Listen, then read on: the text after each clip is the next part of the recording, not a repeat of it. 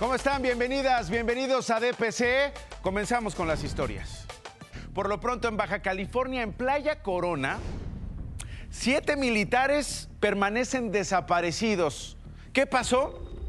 El mar los arrastró después de que realizaran una práctica como parte de su adiestramiento. Otros cuatro elementos fueron rescatados con vida y fueron quienes avisaron que sus compañeros estaban desaparecidos, oiga. A las labores de rescate acudieron salvavidas de la División de Rescate Acuático del Cuerpo de Bomberos, las cuales tuvieron que ser suspendidas por el mal clima. Hasta el momento siguen sin ser localizados los uniformados Óscar Abraham, Arturo Esteban, Fernando Isaí, Luis Manuel, Carlos Omar, Michael y Brandon. Ayer el partido Morena, el partido en el poder, llevó a cabo la insaculación. A ver, si yo te digo, Mayito, este, vente, te voy a hacer una insaculación. Ay, luego, no, ahorita no, ahorita no, no necesito. Ya, ya, ya fui a checármela, ya, ya fue. Oye, vente, hago la insaculación. No, todavía no cumplo 40. No, vente, hago la insaculación, no te va a doler, nada de eso. No, no, no, porque se pone bien celoso mi doctor, es bien celoso. Si no voy con él a checarme la insaculación, se enoja. Sí, pero te corto las uñas. Y yo diciéndole, no, Mayito, ven, te hago la insaculación, ya me corté las uñas. Mira, es más, me quito el anillo ya para que... Y señora, señor, perdóneme, usted no cree que es una vulgaridad esto. Lo que pasa es que Mayito pues no tiene idea de qué es una insaculación. Explícale qué es una insaculación, Cristian. Es este, sacar este, a suerte, creo. Es sacar este. Es tómbola. No, gracias. es un Ah, torneo, un torneo, un sorteo. Bueno, un torneo de, de- de tombolitas. La insaculación, pues básicamente es el sorteo, es una tómbola. Usted recuerda que Morena dijo: este, eh, no vamos a repartir la candidatura a lo de Hembre. El pueblo va a participar en una. una tómbola.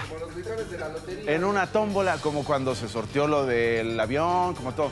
Para elegir a las candidatas y candidatos a la Cámara de Senadores y Diputados en las posiciones plurinominales, es decir, pues las que tocan en las primeras posiciones, seguro, las pluris, las más, este, digamos, deseadas y codiciadas, porque pues no tienes que hacer campaña, sino de acuerdo al porcentaje que saque tu partido, pues ya te va tocando en esa representación proporcional y te aseguran tu escaño y te aseguran tu curul.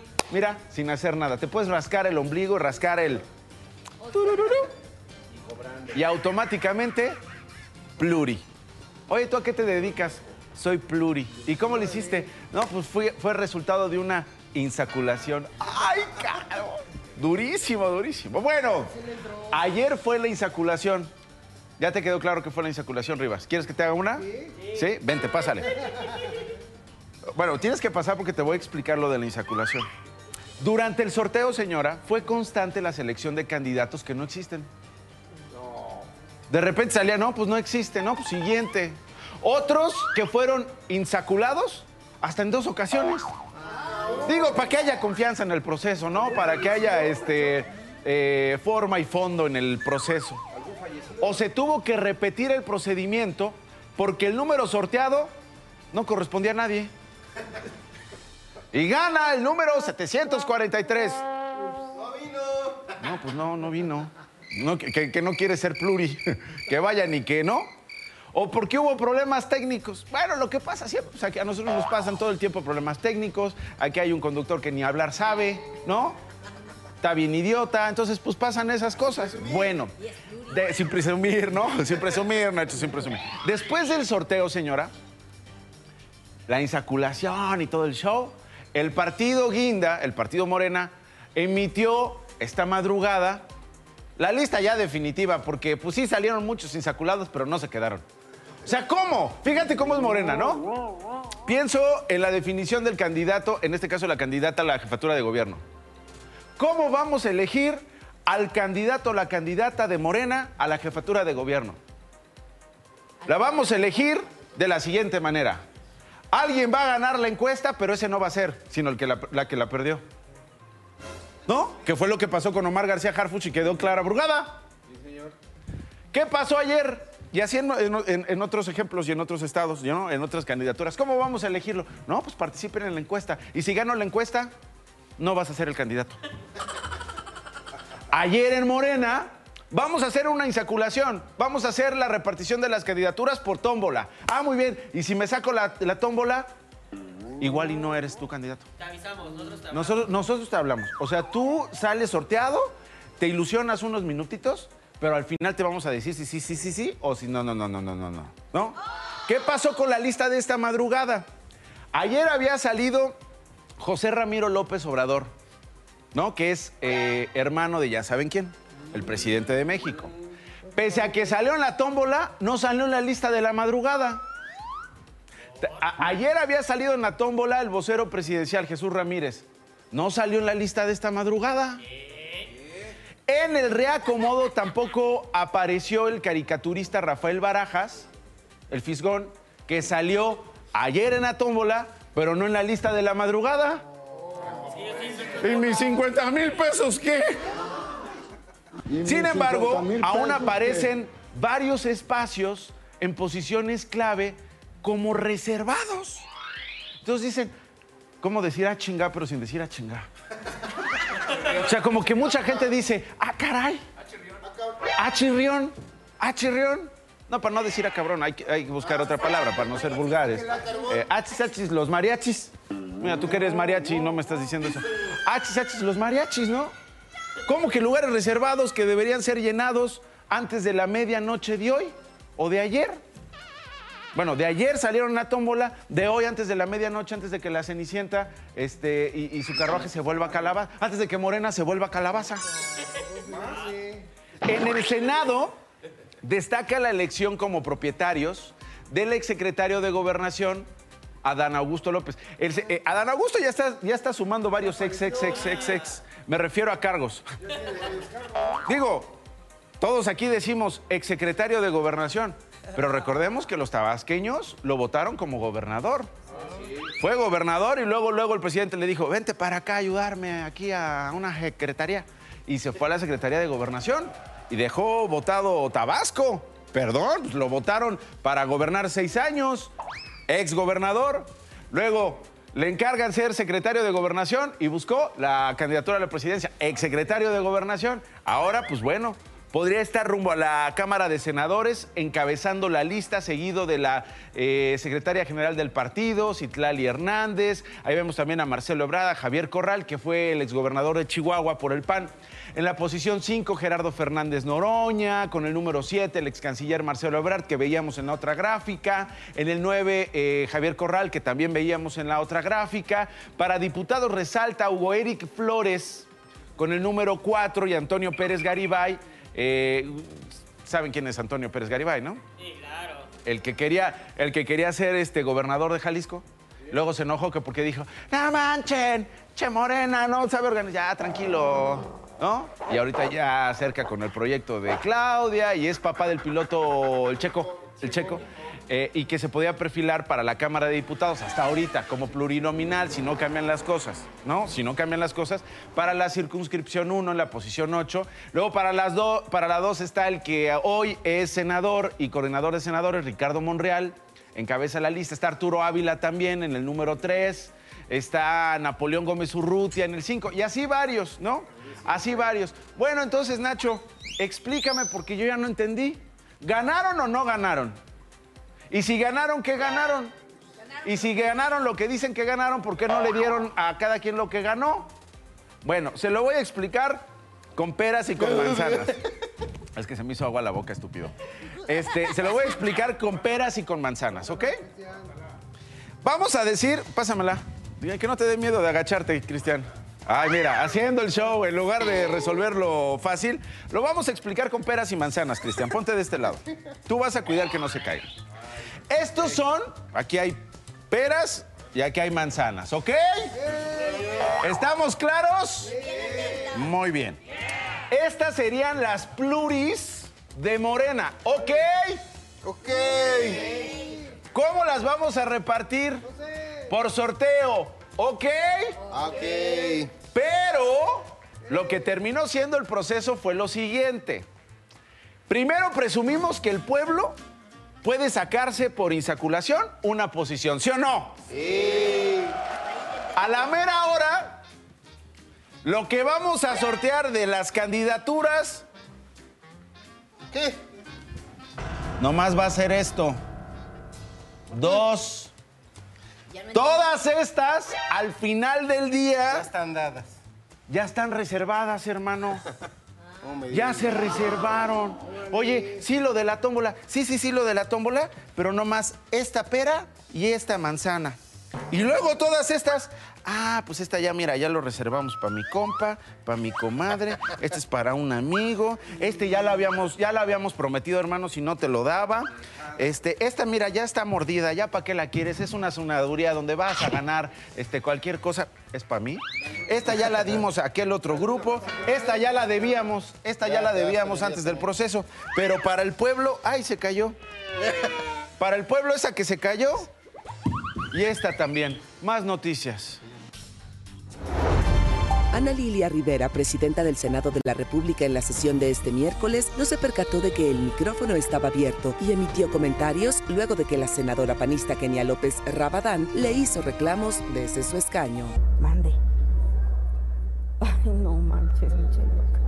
Luego pidió una disculpa. Quiero a través de este medio ofrecer una sincera disculpa por haber utilizado el día de hoy una frase inapropiada. De acuerdo al ranking 2023 de las 50 ciudades más violentas del mundo, Colima lidera por segundo año consecutivo la lista con más de 140 homicidios por cada 100.000 habitantes. El estudio presentado por el Consejo Ciudadano para la Seguridad nombró a Ciudad Obregón, Sonora, como la segunda urbe más violenta con 117 asesinatos por cada 100.000 habitantes. Conductores de servicio de plataformas se manifestaron por la inseguridad que se vive en Aguascalientes y denunciaron presuntos abusos por parte de las autoridades. Afirmaron que en promedio al mes 40 choferes son asaltados o robados. En cuanto llego yo para recoger el usuario, se acerca como tal. Este, confirmamos que sea la persona, confirma que soy el chofer. En cuanto ingresa al vehículo, saca un machete y me agrede. El comercio electrónico ha crecido de manera exponencial, por lo que ha desencadenado un problema ambiental debido al incremento de plásticos de un solo uso. Por este motivo, el coordinador de la Alianza Verde en el Congreso de la Ciudad de México, Javier Ramos Franco, informó que propondrá reformas a la ley de residuos sólidos del Distrito Federal con la intención de abordar este problema. Estados Unidos advirtió a la Corte Internacional de Justicia que cualquier tregua entre Israel y el grupo de Hamas debe garantizar seguridades muy reales para la nación israelí. Aclaró que la retirada de tropas de Cisjordania y la Franja de Gaza depende del reconocimiento mutuo y del respeto del derecho de Israel a vivir en paz dentro de fronteras seguras y reconocidas. Vamos a ir con mi colega Ricardo Vitela. Un- una persona de la tercera edad se quedó atrapada en un elevador. ¿Qué pasó? ¿Cómo sucedieron las cosas? El rescate lo tendremos al volver. Esa y otras historias, no se las pierda.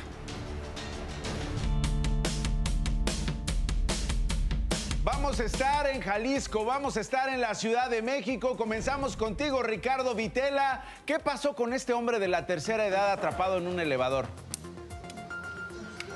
¿Qué tal, Nacho? ¿Cómo están? Muy buenos días. Un gusto saludarlos. Bueno, Igual. pues vaya situación para este señor de 76 años de edad que pues eh, tomó el elevador. Son gente ya de, de edad avanzada que no pueden subir las escaleras y se quedó atorado. Eso sucedió a las 5 con 35 minutos. El señor se quedó adentro del elevador, tuvo que estar gritando, pegando en las puertas. Llegó personal del metro, de protección civil, lo pudieron liberar y el señor pues obviamente con, con justa molestia pues se tuvo que ir ya a su destino tomando el metro. Pero mira, eh, ubicamos un elevador de tantos que hay aquí en la estación de. Tasqueña, mi estimado Nacho, porque esto fue con dirección hacia cuatro caminos. Este es el camino. Imagínate, ve nada más lo que no, hay aquí. no, la gente que va a utilizar el elevador, o sea, lo vamos a quitar porque la verdad es que esto. Gracias, Mira, hay Ricardo. un Cristo que está. Gracias. a la ¿Hay mitad, un Cristo? ¿Dónde hay un Cristo? Porque la verdad. ¿Dónde hay un Cristo? Aquí Pues- hay un Cristo, mira. Pues mira, recógelo. Aquí, aquí hay un Cristo. Richie. Mira, recógelo. Y déjalo Mira, allá, vamos- déjalo allá, lo- mira, lo vamos a- para, para alguien más.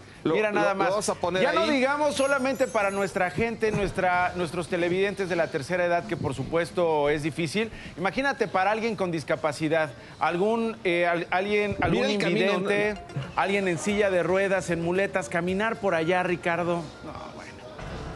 No, Nacho, mira, ver camino, o sea, esto es una asquerosidad. La verdad es que está lleno de basura.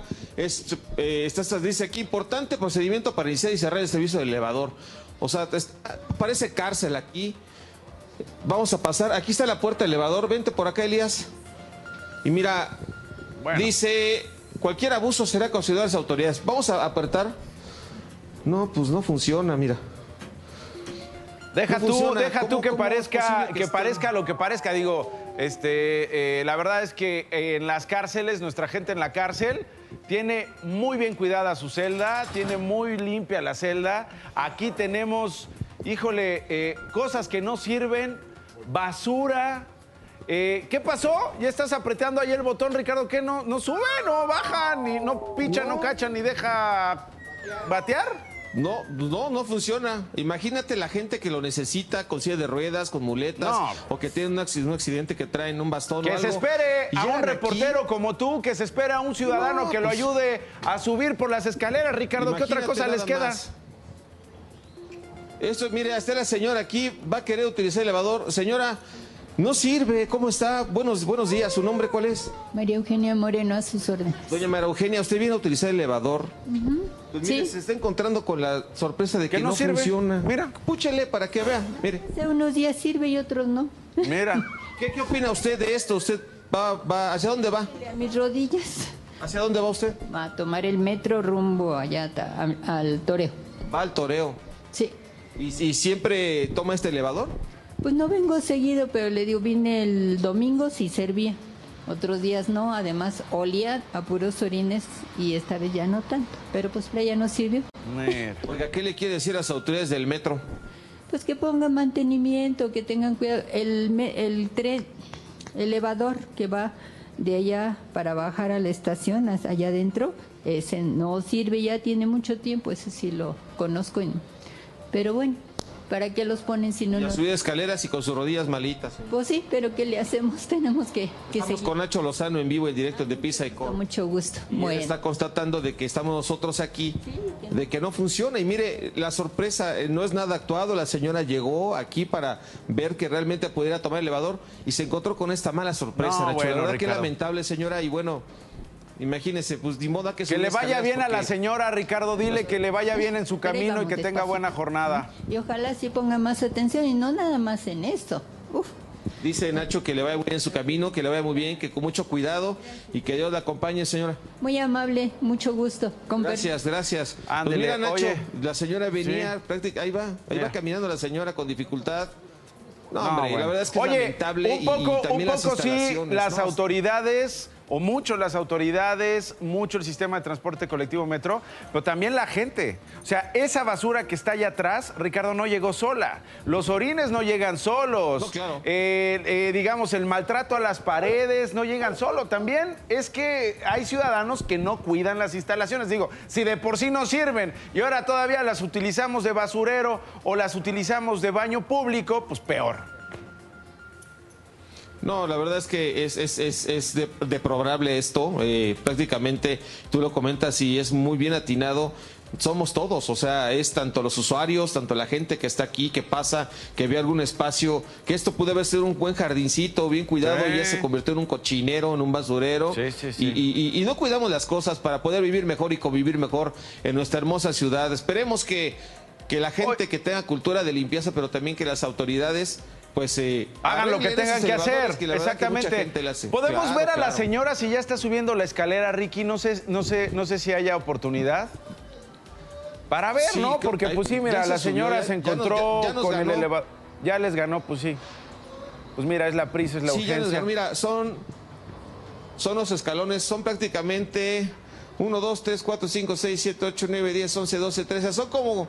20 como casi Un Casi chorro, 30 un chorro. Dejémoslo en Que un la señora chorro. tiene que subir. Sí, no, la señora tiene que subir y como En decía la chorro, señora, entonces- dentro de la estación todavía hay otro y ese sí no lo ha encontrado en funcionamiento. El que tú nos mostraste esta mañana, Ricky, un día sirve, otro día no. Un día está limpio, bueno, un día cuando yo creo que cuando lo inauguraron, ¿no? El resto de, de- de su existencia no. Mi querido Ricardo Vitel, ¿algo más? Nada más, únicamente que los vengan a arreglar. Nosotros ya, ahí está el ejemplo, no funcionan. Y por favor, hagan su chamba. Ahí Nada está. más. Ahí está, muchísimas gracias Ricky, un abrazo. Pepe Ríos está también en el lugar de la noticia. Estás en un CCH, ¿en cuál, Pepe? Así es, Nacho. Nosotros nos encontramos en el CCH Oriente, en la alcaldía Iztapalapa, donde ya se cumplen 24 horas de este plantón por parte del personal de laboral y personal administrativo de esta preparatoria, donde acusan que han sido atendidos en cuanto a sus demandas de mejoras de instalaciones y mejoras de sueldo. Y justamente aquí me encuentro con la personal administrativa Brenda Morales, quien pues nos va a explicar un poco por qué se debió esto, por qué se llegó hasta estas magnitudes. Bueno, el cierre del plantel se debe principalmente a tres mesas de trabajo en las que se ha dialogado con la dirección de este plantel. Sin embargo, no ha habido una solución, por eso se tuvo que escalar al cierre. Y el día de hoy estamos pidiendo que para la entrega del cierre se, se va, eh, se debe de destituir a Alejandra Barrios Rivera y a la señora Araceli Cabrera Ortiz, que son personajes que no han podido funcionar ya después de cuatro años y que es- el día de hoy estamos pidiendo que se vayan. Perfecto, muchísimas gracias Brenda. Nada más para terminar Nacho, eh, los, prof- los profesores y el personal ahorita acudirán a Ciudad Universitaria para entablar un segundo diálogo y ver si este paro terminará en estos próximos días. Ese es el reporte. Gracias, Pepe. Me voy a Jalisco con Ricardo Camarena. Adelante, Ricardo. Nacho, muy buenos días, me da muchísimo gusto saludarte. Esta mañana te platico acerca de un fuerte operativo de seguridad encabezado por elementos de la Guardia Nacional en el municipio de Tlaquepaque. Se cateó un primer inmueble en donde fueron detenidas 17 personas, entre ellas dos mujeres. Posteriormente se intervino otra finca en donde se registró un enfrentamiento. El saldo es de dos presuntos delincuentes fallecidos, un hombre y una mujer.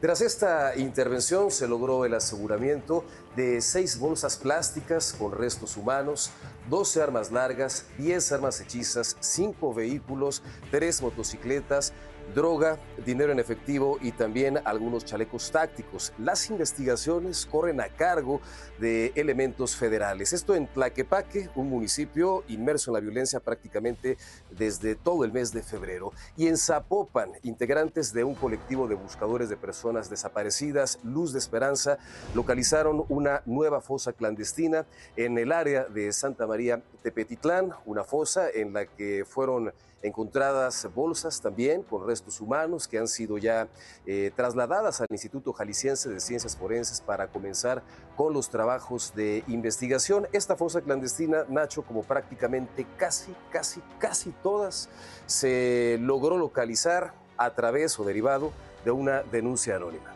Gracias, Ricardo, por el reporte. Ahí está, desde Jalisco, desde la Ciudad de México, la información. Nosotros continuamos.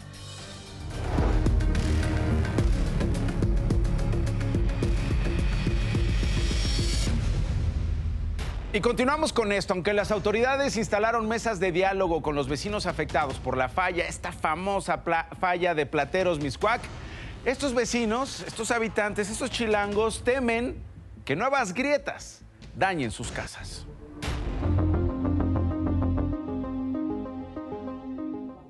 Vecinos afectados por los microsismos de las últimas semanas y quienes habitan sobre la falla Plateros Miscuac temen que futuros temblores dañen aún más sus viviendas. Esta semana, la secretaria de Gestión Integral de Riesgos y Protección Civil, Miriam Mursúa, inició las mesas de diálogos con 40 vecinos perjudicados por estos movimientos para iniciar con un plan de apoyo. Vamos a tener una mesa con el INVI y con la, Comisión de Reconstrucción para hacerles una propuesta de cómo se puede solucionar este problema. Se les va a dar un préstamo por parte del INVI muy blando y se les va a dar la asistencia técnica necesaria De acuerdo con los habitantes del condominio Los Echave 34 en Miscuac, hasta el momento el único acercamiento de la autoridad fue para marcarles los daños en sus departamentos. Pues nada más los dictámenes de protección civil, porque del gobierno eh, fuimos en dos martes ciudadanos eh, al gobierno de la ciudad, entregamos nuestra petición, fotos y todo, y dijeron que nos contactaban para saber cuáles eran nuestras necesidades. La situación contrasta con una comerciante, quien no tuvo acceso al encuentro con las autoridades. No me habían venido a tomar ni nombre ni nada, nada más han venido a ver y ya está ahí. Nada más sería aquí mi negocio. Se han levantado, aquí se han de hecho se ha roto la loseta, las paredes, mi baño. Bueno, y cerca de aquí, bueno, la, la calle, las banquetas, bueno, lo que es arriba de la banqueta es lo que se ha agrietado. Entre los vecinos de la zona contrastan los comentarios en cuanto al apoyo a sus viviendas. Crédito pues está muy difícil ahorita porque pues de meterse otra vez con préstamos de esa naturaleza a estas alturas de mi vida es difícil. Además yo creo que no hay dinero que alcanza, ¿no? Yo soy jubilada. Pues sí, a lo mejor un crédito. Para remodelar. Sí, para remodelar. Y en caso de que la vivienda pues tenga un daño estructural muy fuerte, ¿lo, lo abandonaría? Sí. Con imágenes de Eduardo Ruiz para DPC, José Ríos.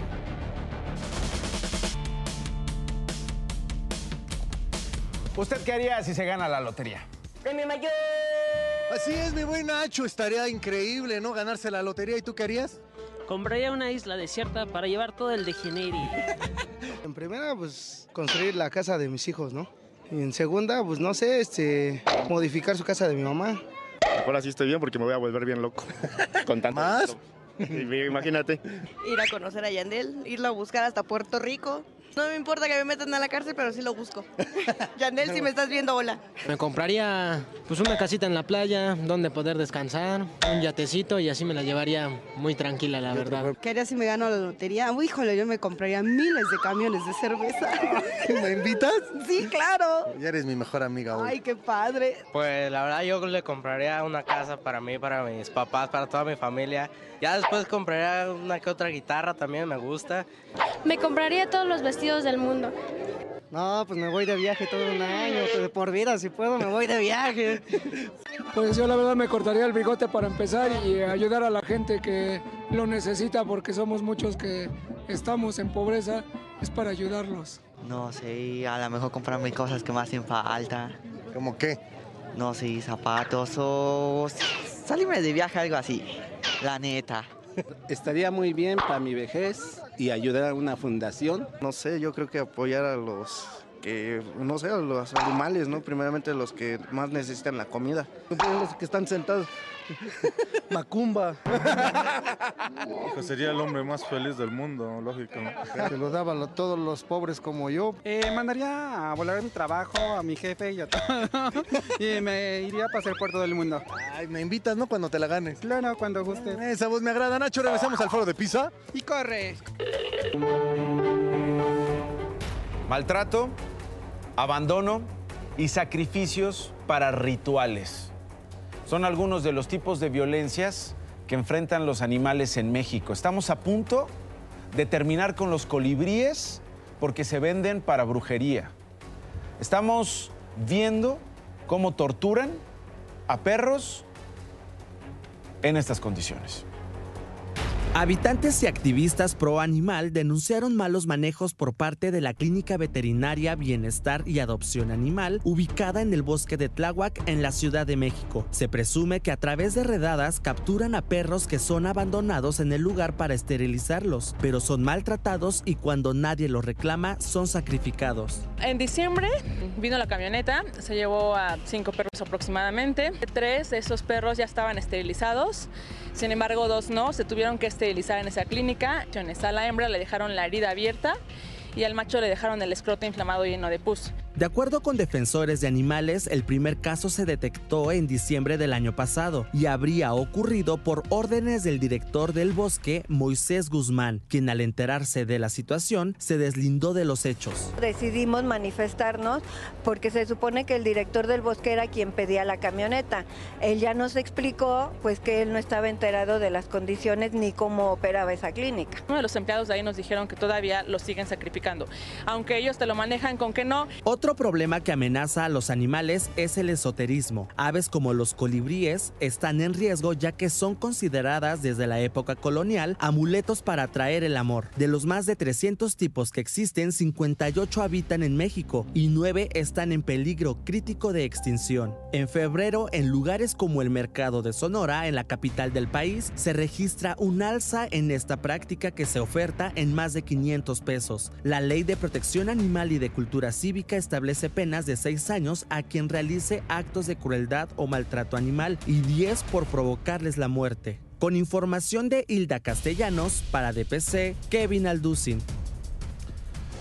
Más de animales, pescadores de la zona de Cierro Prieto, en la bahía de Quino de Sonora, capturaron accidentalmente a un tiburón blanco que medía más de dos metros de longitud. Los pescadores trabajaban para capturar una especie llamada lenguado, pero por error el tiburón considerado en peligro de extinción cayó en sus redes. Este tipo de pesca es conocida como incidental o no deseada, ya que de acuerdo a especialistas no puede regresar a, a los ejemplares al agua porque los sacan ya muertos, ya sin vida. Luego de que la Iglesia Católica en Chilpancingo Guerrero pactara con grupos del crimen organizado, en 10 días no han habido enfrentamientos o asesinatos en la capital guerrerense. Habitantes han señalado que desde el fin de semana pasado la gente empieza a hacer con tranquilidad sus actividades cotidianas, aunque reconocieron que no saben cuánto podría durar esta calma chicha.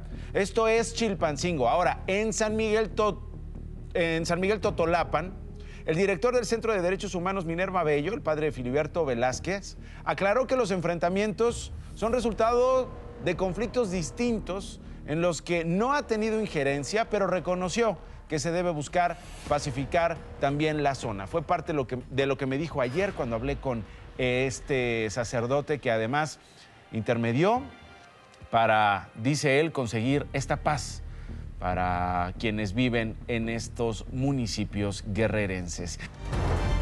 Durante su participación en la reunión del G20, Alicia Bárcena, secretaria de Relaciones Exteriores, recibió, en nombre de México, la coordinación del grupo MICTA para el periodo 2024-2025. Los países miembros son Australia, Indonesia, Corea, Turquía y México, y tendrá el objetivo de fortalecer los vínculos de cooperación y promover la coordinación de temas globales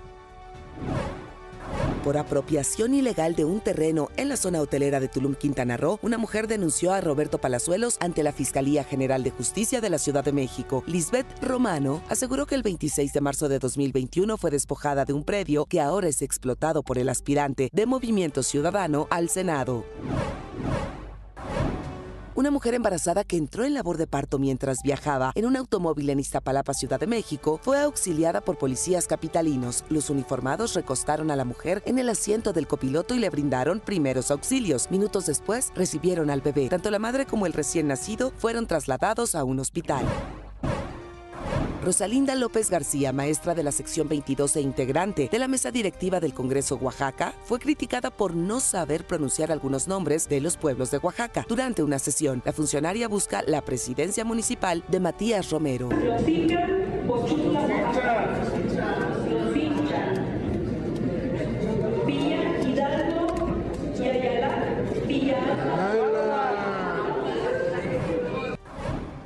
Ministra presidenta de la Suprema Corte de Justicia de la Nación, Norma Lucía Piña, negó ampliar el plazo al Senado de la República para la designación de dos comisionados al Instituto Nacional de Acceso a la Información y Protección de Datos Personales. De esta forma, el cuerpo legislativo cuenta con 10 días hábiles para demostrar los actos que ha realizado para la designación y nombramiento.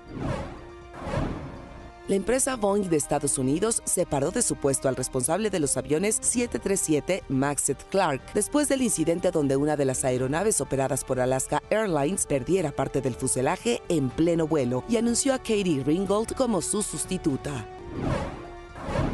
El rey Carlos III del Reino Unido tuvo su primera audiencia presencial con el primer ministro británico Rishi Sunak, a 15 días de que el Palacio de Buckingham diera a conocer que el monarca fuera diagnosticado con cáncer. En el encuentro se observó al rey con buen semblante y optimismo. Oiga, asuntos importantes de toda la relevancia en México. ¿Y qué relevancia? Ayer en la mañanera el presidente Andrés Manuel López Obrador aceptó, declaró detalló una especie de injerencia en el Poder Judicial de la Federación. Algo que por años, por décadas se decía, no, el presidente le dice a la Suprema Corte qué hacer.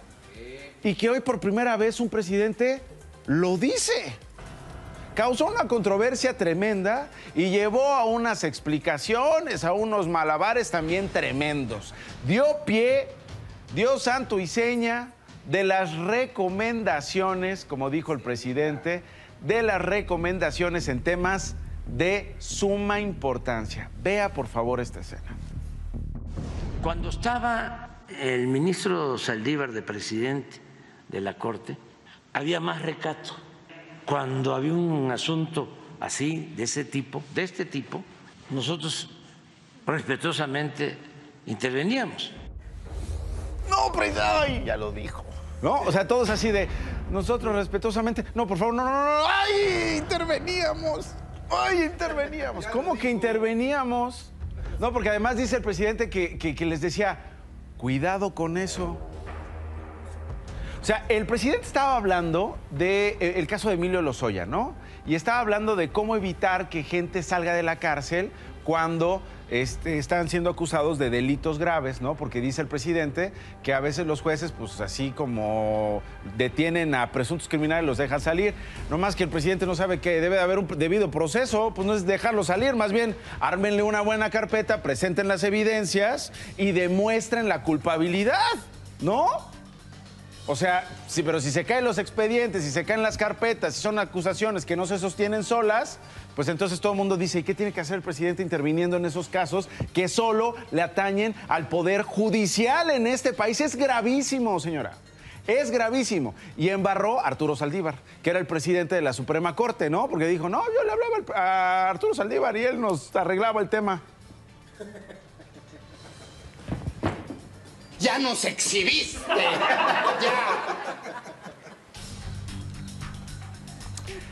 Esta mañana Ciro Gómez Leiva habló con Arturo Saldívar. ¿Qué dijo Arturo Saldívar?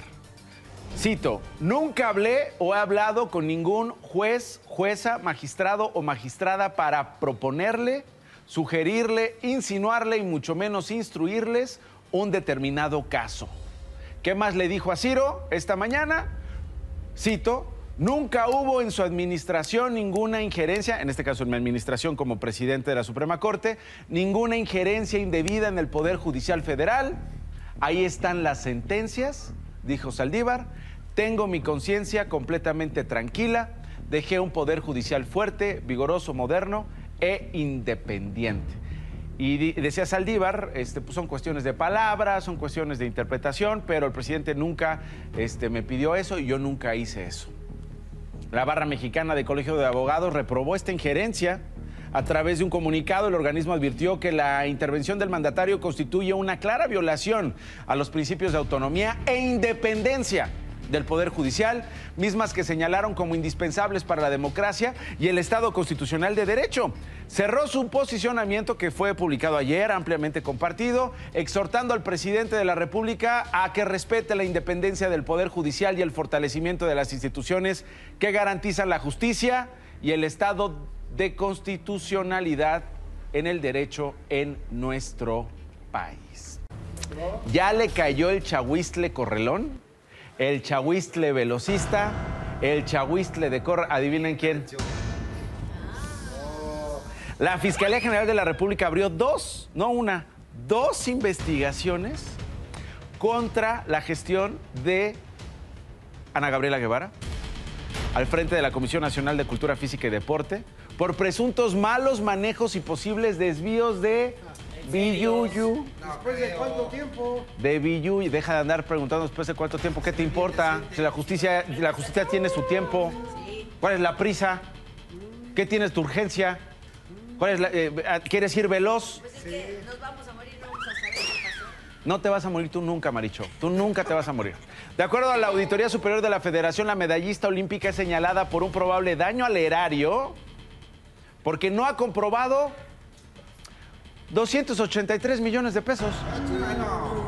¿Qué ganas tú en tres días parado? Digo, en tres días este, chambeando. Es lo de una comida. De la cuenta pública del 2022. Es, es lo de una comida. Guevara también es acusada por haber realizado pagos de 26 millones de pesos en reconocimientos económicos de por vida que fueron cargados al presupuesto de la CONADE y que no estaban previstos. Además, becas deportivas por 2.9 millones de pesos. ¿Y dónde está? Pues dicen los atletas que nunca cobraron. No se comprobaron, pero las 36 personas que recibieron este apoyo tampoco entregaron documentos ni requisitos necesarios. ¡Achín! ¡Achín! ¡Achín! ¡Achín! Se remite a la Cámara de Diputados para los efectos del artículo 72 constitucional. La ley silla. ¿Había escuchado hablar de esto? Es un derecho que tienen los empleados a sentarse durante la jornada laboral.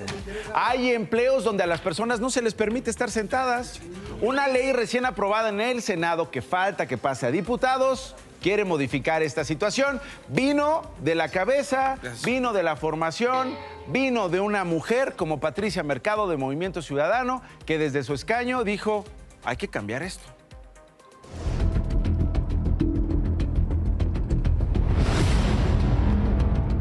En unas tiendas departamentales de ropa, eh, los compañeros trabajadores no podían tomar asiento durante ocho horas y se inventaban problemáticas estomacales para decirle al patrón, oye, tengo que ir al baño, y se, tardaban unos 10, 15 minutos. Está aprobado en lo general y en lo... El Senado avaló la llamada ley silla, que multa con hasta 271 mil pesos a las empresas que no coloquen asientos con respaldo para el descanso de sus trabajadores. La legislación se enfoca en personal que labora en comercios y servicios, como cajeras, vigilantes, vendedores o meseras, pero, ¿en qué casos esto no podría aplicar? Hay un apartado en la ley que aboga porque si la naturaleza del trabajo no lo permite, pensemos en, una maquiladora, se llegue a un acuerdo dentro del reglamento para que puedan tomar un periodo de descanso durante la jornada laboral. Especialistas señalan que pasar largas jornadas de pie afecta a la salud, provocando problemas en la columna, cadera, rodillas entre otros padecimientos. ¿Por qué hay trabajadores que pueden tomar asiento y trabajadores que no? Yo creo que es un tema que tenemos que discutir ampliamente eh, y es un, problema de clases sociales, ¿no? Uno ve los comentarios en, en las redes y es, pues ¿por qué no estudian? Ahora, esta legislación pasará a la Cámara de Diputados, donde será revisada y ratificada. De no ser modificada, será promulgada y las empresas tendrán 180 días para cumplir con lo establecido en la ley silla. El argumento principal en contra de la ley silla es que para los potenciales clientes se ve mejor una mujer o un hombre parado, siempre atento. Yo no estoy diciendo que tengan que estar sentados las ocho horas, lo que es absurdo es que no puedan tomar asiento. Para DPC, Gamaliel Valderrama. La sequía y escasez de agua en la Ciudad de México empieza a afectar la actividad económica del sector de servicios, así lo advirtió el Instituto Mexicano de Ejecutivos de Finanzas. Varios negocios como restaurantes y panaderías han tenido que detener sus actividades por varias horas, esto por falta de líquido. También puede haber un impacto importante en el sector agropecuario por la sequía si no se tienen los requerimientos de agua necesarios, lo que podrían ocasionar presiones en los precios agrícolas. En España, el futbolista brasileño Dani Alves fue condenado a cuatro años y medio de cárcel por haber violado a una mujer en los baños de una discoteca de Barcelona. Los magistrados consideraron acreditado que la víctima no consintió y que existen elementos de prueba, además del testimonio de la denunciante, para entender una probada violación. El tribunal le impuso cinco años adicionales de vigilancia en libertad, orden de alejamiento de la víctima por nueve años y el pago de una indemnización por 150 mil euros, algo así como 2.5 millones de pesos. En la mañanera, el presidente Andrés Manuel López Obrador reveló que The New York Times lo buscó para informarle que publicará un reportaje que liga a cercanos a él y a sus propios hijos de recibir dinero de Ismael El Mayo Zambada y el cártel de Sinaloa para financiar su campaña del 2018. Esto fue lo que dijo el presidente. Porque ayer la corresponsal del New York Times envía un cuestionario pero en un tono que ahora lo van a ver, amenazante, prepotente, dándonos a conocer que están haciendo una investigación con información de la DEA, en donde gentes vinculadas a mí recibieron dinero, ya no en el 6, en el 18, incluso que entregaron dinero a mis hijos y que le daban creo que hasta las 5 de la tarde un ultimátum a Jesús para que contestara. Elementos del ejército mexicano sufrieron una agresión en Cuauhtémoc, Zacatecas. Los soldados lograron repeler el ataque, sin embargo, uno de los uniformados resultó herido de bala en el tórax. Hasta el momento no hay detenidos. La Comisión Nacional de los Derechos Humanos pidió a los gobiernos de Chihuahua y Coahuila entregar los libros de texto de la Secretaría de Educación Pública del ciclo escolar 2023-2024 a los planteles que no los hayan recibido para respetar el derecho a la educación e igualdad. Dos personas murieron y dos más resultaron lesionadas al quedar atrapadas bajo los escombros después de que se derrumbara un puente en construcción en Loche, en Países Bajos. Autoridades indicaron que una sección de la estructura se tambaleó mientras los trabajadores montaban unos arcos e iniciaron una investigación para determinar las causas del incidente. Antes de irnos a esta escena, un hombre se quedó atorado en la campana de una rosticería en Cancún, Quintana Roo. Miren nomás. Intentaba robar el establecimiento. Sucedió la madrugada del martes. Según medios locales, los trabajadores del lugar llamaron al número de emergencias. Descubrieron a este compa pues, que se quedó atorado ahí donde sale el humo de los pescuezos y de las patitas y del pollo rostizado. Los bomberos tuvieron que auxiliar al ladrón. Se llama Aarón, 31 años. Con el apoyo de una sierra eléctrica y una escalera lograron liberarlo y minutos más tarde fue puesto a disposición de las autoridades. Rostizado